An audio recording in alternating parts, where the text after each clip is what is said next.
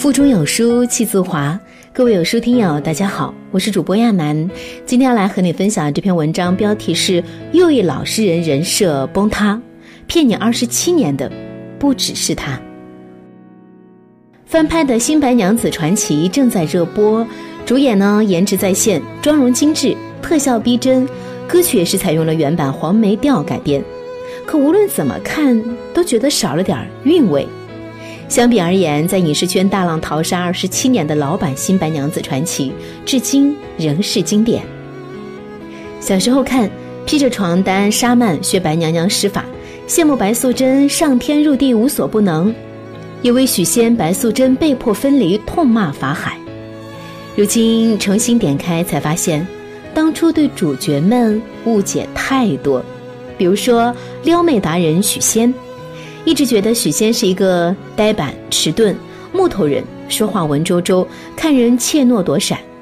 重看《新白娘子传奇》才看懂这个老司机，说起情话一茬接一茬。西湖初见，几人在船里，白素贞问他：“敢问相公是本地人士吗？”许仙却答得牛头不对马嘴：“啊，我姓许，名仙，字汉文。”随后自报家门，字里行间主动夸白素贞美若天仙，自己三生有幸才能相见。临别之际，雨还没停，许仙急急忙忙追上青白二人，送上自己的伞，一句“我往后再来拿就是了”，又为自己再见意中人提前铺了路。这一连串的操作让搭讪老手都自愧不如。两人在一起后，许仙的情话更是说来就来。成亲三天后，许仙被发配到苏州。重逢时，许仙满是深情：“娘子，你知道吗？自从来到姑苏以后，我真是每天都在想你，朝也思，暮也想，只是想你，什么也不要，就是想你。”后来他成了大夫，感叹病人生离死别时，对白素贞说：“我真是庆幸能够娶了你，有你这样的娘子和我共度此生。”你陪着我，我陪着你，你怜惜我，我更疼爱你。想想我这辈子欠你挺多的，这样好，下辈子换我还你，这样咱们生生世世都不分离了。日常也总是逗妻子开心。白素贞和小青赶跑假道士，治好了乡里的瘟疫。同乡人特意送来了吕洞宾的画像。白素贞想起一则典故。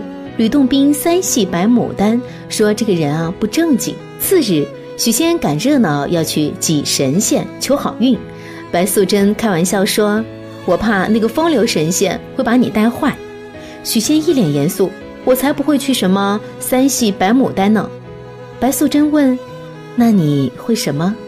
许仙突然不正经：“我啊，我会三戏白素贞呢。”说罢还往妻子的脸上摸了一把。临出门时，许仙又回头对着妻子的脸，开了一把油，才小跑出门。白素贞有孕，许仙把完脉，她依然半信半疑。于是许仙一脸坏笑，开起了车，错一个赔十个，宽慰起怀孕的白素贞来。他说：“头一胎呀是比较辛苦的，一回生，二回熟，三回闭着眼睛做。”面对夺命题，许仙的表现十分得体。一次对许仙颇有好感的玉莲给他们送粽子，笑脸盈盈送走玉莲后，白素贞暗生闷气。玉莲可不可爱？许仙脱口而出：“可爱。”话刚出口，白素贞立马黑了脸。许仙立马改口说：“没什么可爱。”白素贞接着说：“他对你不错呀。”许仙开窍了，一脸嫌弃：“不错？什么不错？他怎么能跟你比？”你是我的娘子，又是我的恩人，全天下的人都不能跟你比。娘子再说，我就生气了。无论白素贞说什么，许仙都能从容的接下来，把白娘子哄得如一湾春水，除了娇羞一笑，毫无还击之力。许仙作为一个凡人，在面对许多妖仙的斗争中，显得十分无能。相比之下，白素贞看起来广大神通。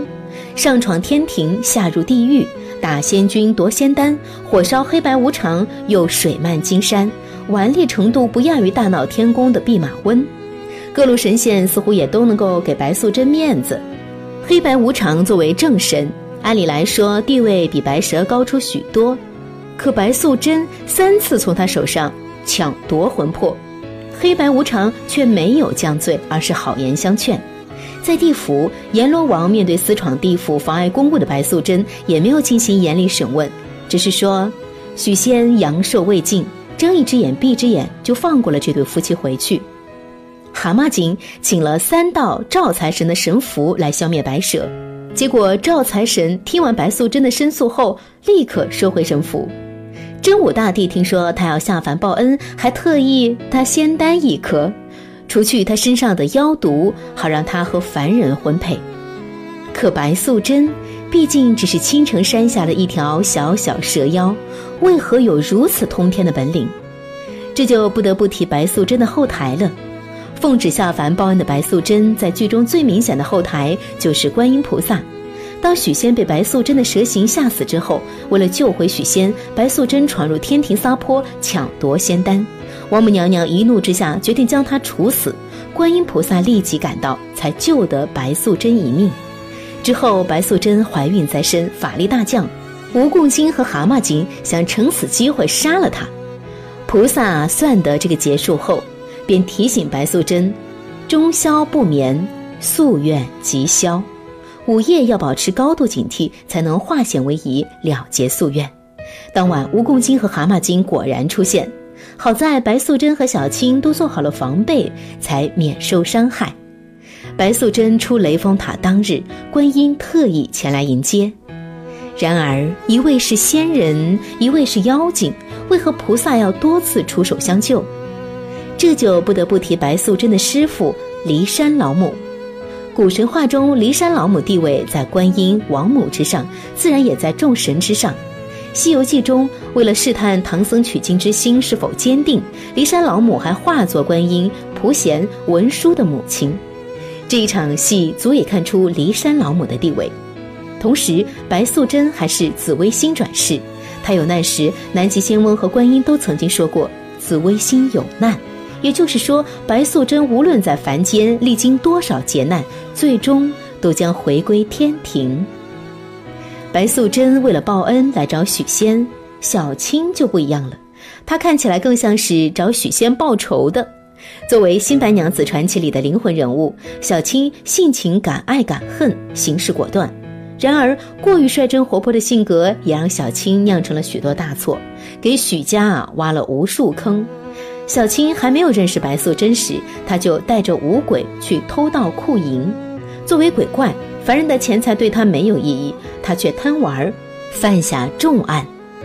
白素贞和许仙成亲后，白素贞想给许仙一百两银子开药铺，小青拿出了曾经偷的银子。许仙回家拿出银子给姐姐时，被姐夫李捕头发现，随后许仙被当作偷盗者抓入狱中。虽然洗清了冤屈，但还是落下个流放苏州的下场。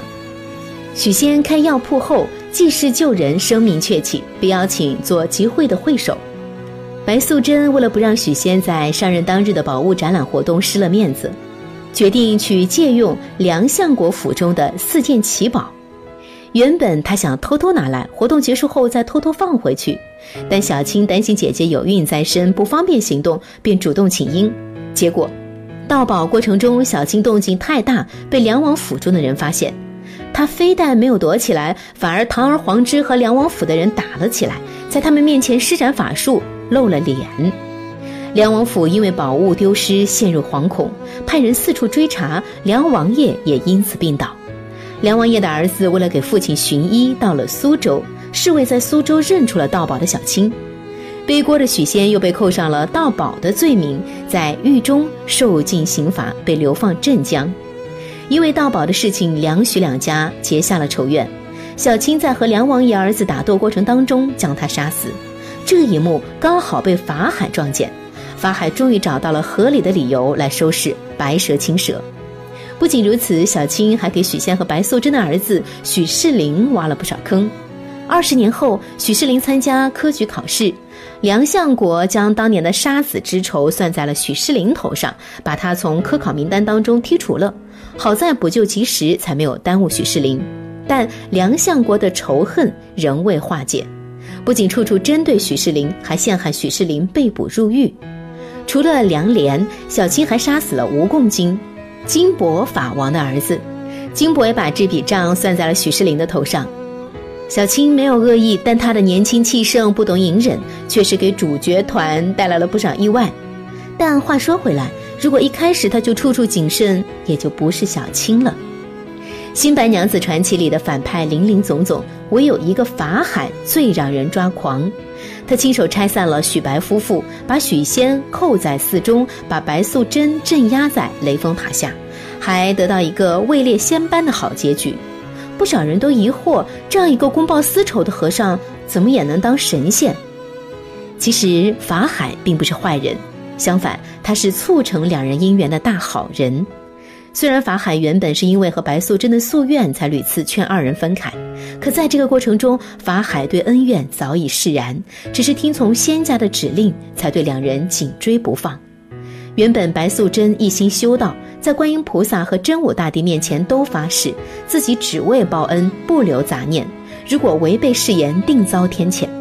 可他初见许仙就被吸引，在相处中早就忘记了修行的初衷。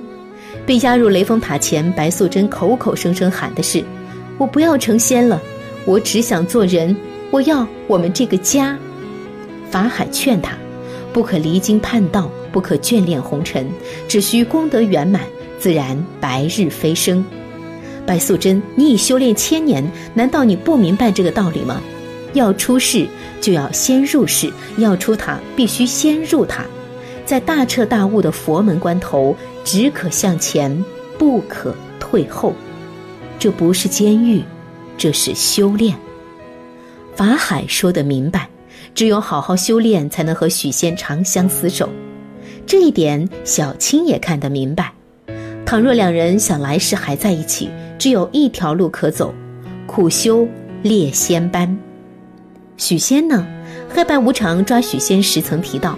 如果一个人时时都是好人，死后就能升仙。可是许仙已经轮回了二十多世，却依旧无法升仙。究其原因，尘念太重。许仙这一世，法海第一次见到他，就知道他有慧根，想引他修炼。可许仙心醉红尘，毫无此念。直到白素贞被抓入雷峰塔，他才真正开始修炼，还特意选在自己的仇人法海门下修炼。法海面对许仙这位对自己满心怨怼的徒弟，非但没有恶意针对冷落，反而处处关心，时时点化教导。也正因此，白素贞花了两千年，法海花了大半辈子的事。许仙靠着前二十世积攒的功德，只用了二十年就完成了。如果没有法海，白素贞会因违反誓言死于天谴，就连这一世也无法和许仙厮守。所以表面看，法海拆散了许仙夫妻，实际上他帮助他们二人真正脱离轮回，永远在一起。二十七年过去，当年的主角们都经历了行色人生。赵雅芝年过六十，依然是不老女神；叶童跳出荧屏，做回那个千娇百媚的女人。钱德门功德圆满，驾鹤西去。陈美琪为情所困多年。终于觅得良人，而当年坐在电视机前的我们，也都长大成人。很多剧情在记忆里早已模糊，但依然印象深刻的，就是许仙、白素贞至死不渝的爱情和救死扶伤的善举，是小青三句话不离姐姐的忠心，是法海对信念的坚守，是许世林跪塔救母的孝心。新白娘子传奇早就把这些埋在了无数年少懵懂的心里，也正是因此，无论过去多久，我们依然会为这些故事感动。如果你喜欢，可以点歌再看，让我知道曾经被打动的不止我一个。在这个碎片化的时代，你有多久没有认真读完一本书？长按扫描文末二维码，在有书公众号菜单免费领取五十二本好书，每天有主播读给你听。我是亚楠，我在安徽合肥，喜欢我可以在文末找到我。今天就是这样，明天同一时间不见不散。